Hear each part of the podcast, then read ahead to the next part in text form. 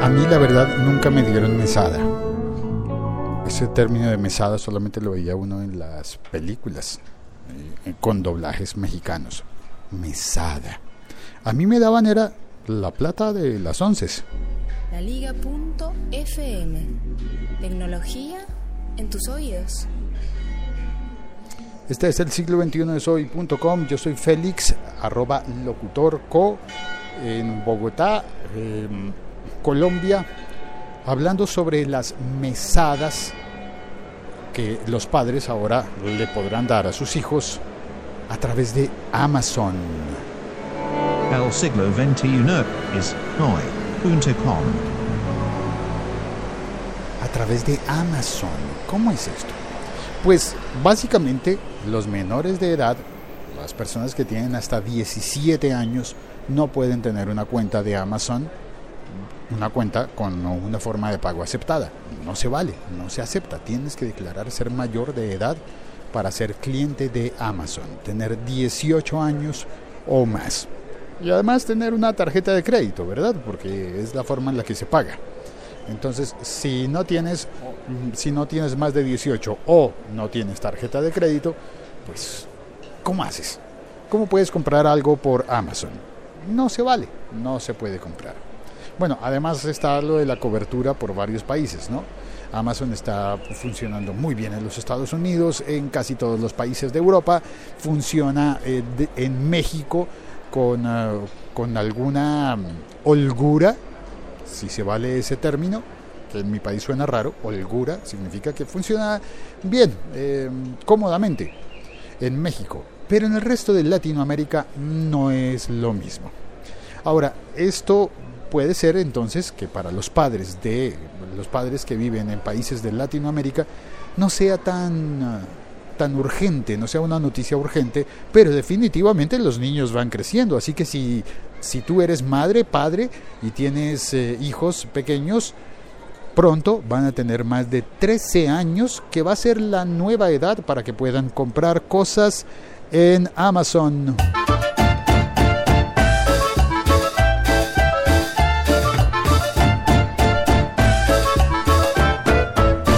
Se compra uno en Amazon a los 13 años? A ver, déjame ver. juegos. Claro, juegos de video. Eh, digo juegos para las consolas, eso ya no es, necesario comprar allí, ¿no? Pero por ejemplo, juegos de mesa, eh, libros, eh, muñequitos de, memorabilia, de, de mercadeo, de, de Stormtroopers. Estoy describiendo a los adultos, ¿verdad? A los a, ese tipo de personas que que no dejan de ser niños jamás, que no dejamos de ser niños jamás y no dejamos de comportarnos como cuando tenemos 13, 14, 15, 16 y 17 años, que es la edad comprendida dentro de este programa, en el que Amazon eh, permitirá entonces vender que los chicos, los niños, niñas, todavía son niños y niñas, compren directamente y que sean los padres los que paguen o paguemos. ¿Cómo se logrará eso?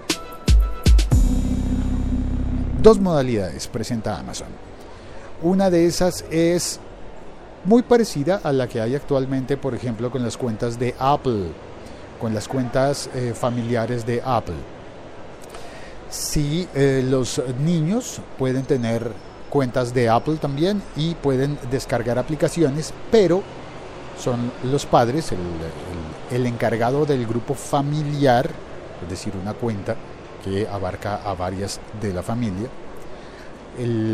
La cuenta principal del grupo familiar es la que paga. Y no solamente paga, sino que también aprueba.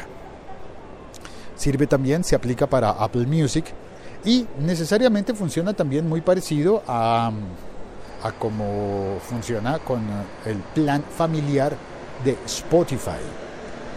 Me despisté un poco, me despisté un instante y es que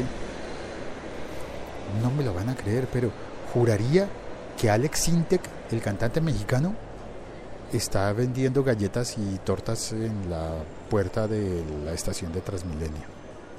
Voy a intentar activar la cámara. Bueno, más tarde, si puedo, voy y le tomo una foto y la pongo en el Instagram. porque es un tipo que, al menos de, a la distancia, se me hace, me parece idéntico, idéntico al, al cantante mexicano.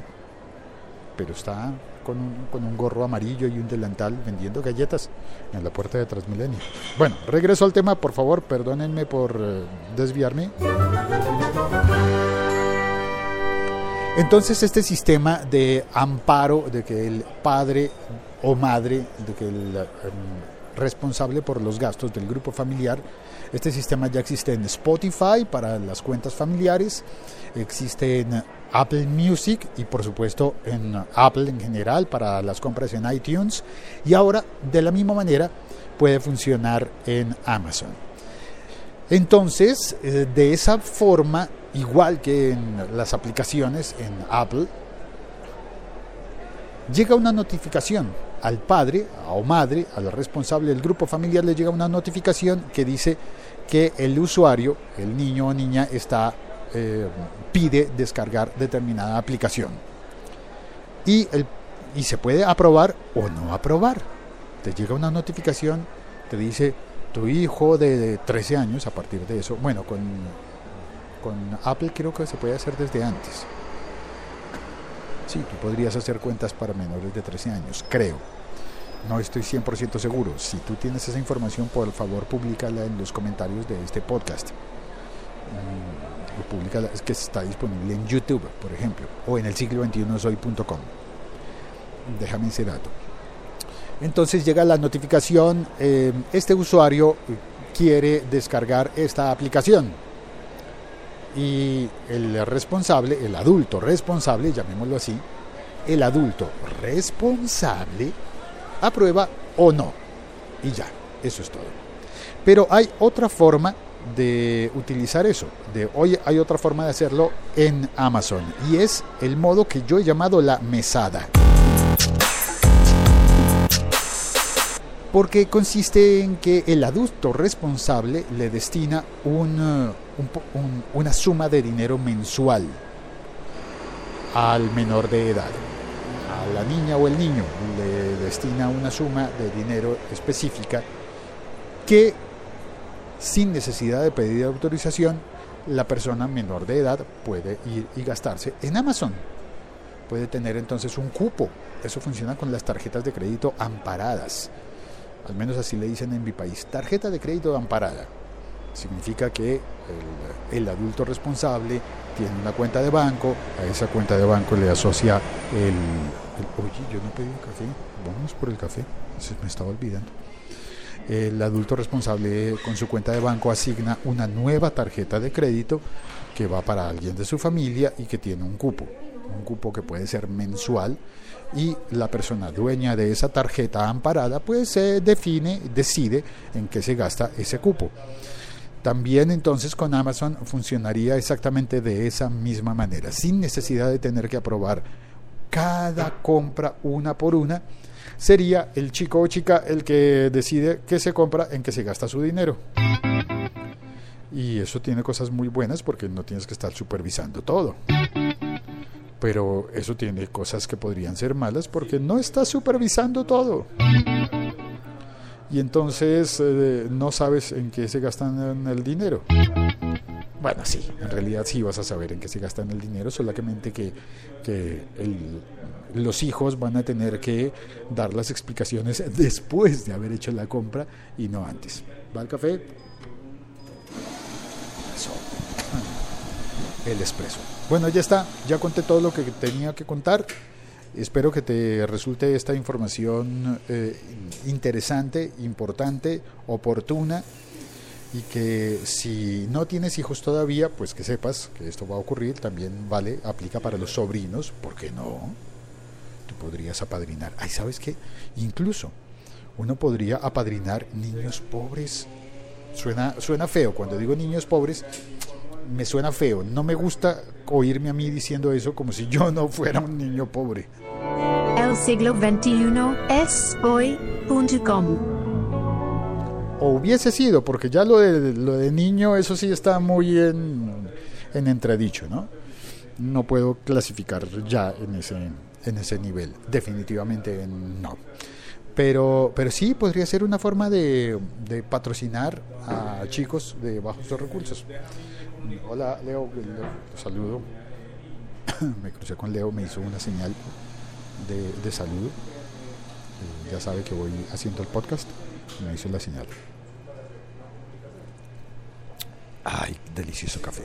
Bueno, ¿habrá alguien en el salón de chat en este episodio podcast? No, todavía no. Puede ser el tuyo el primer comentario en Spreaker. Me encuentras en Spreaker como arroba locutorco, si no es que has pasado ya por allí.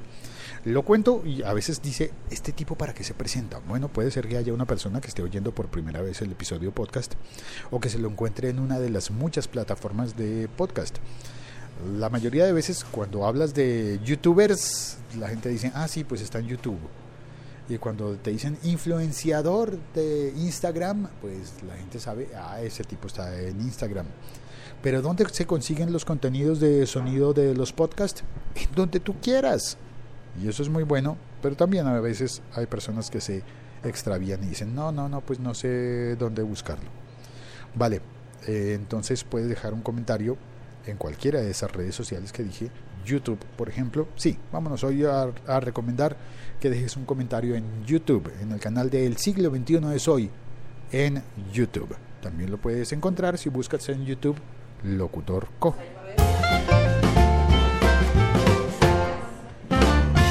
Ah, mira, primer comentario, ya llegó el de Ricard Silva en Spreaker. Ahora te queda la tarea de primer comentario en YouTube. Chao, cuelgo.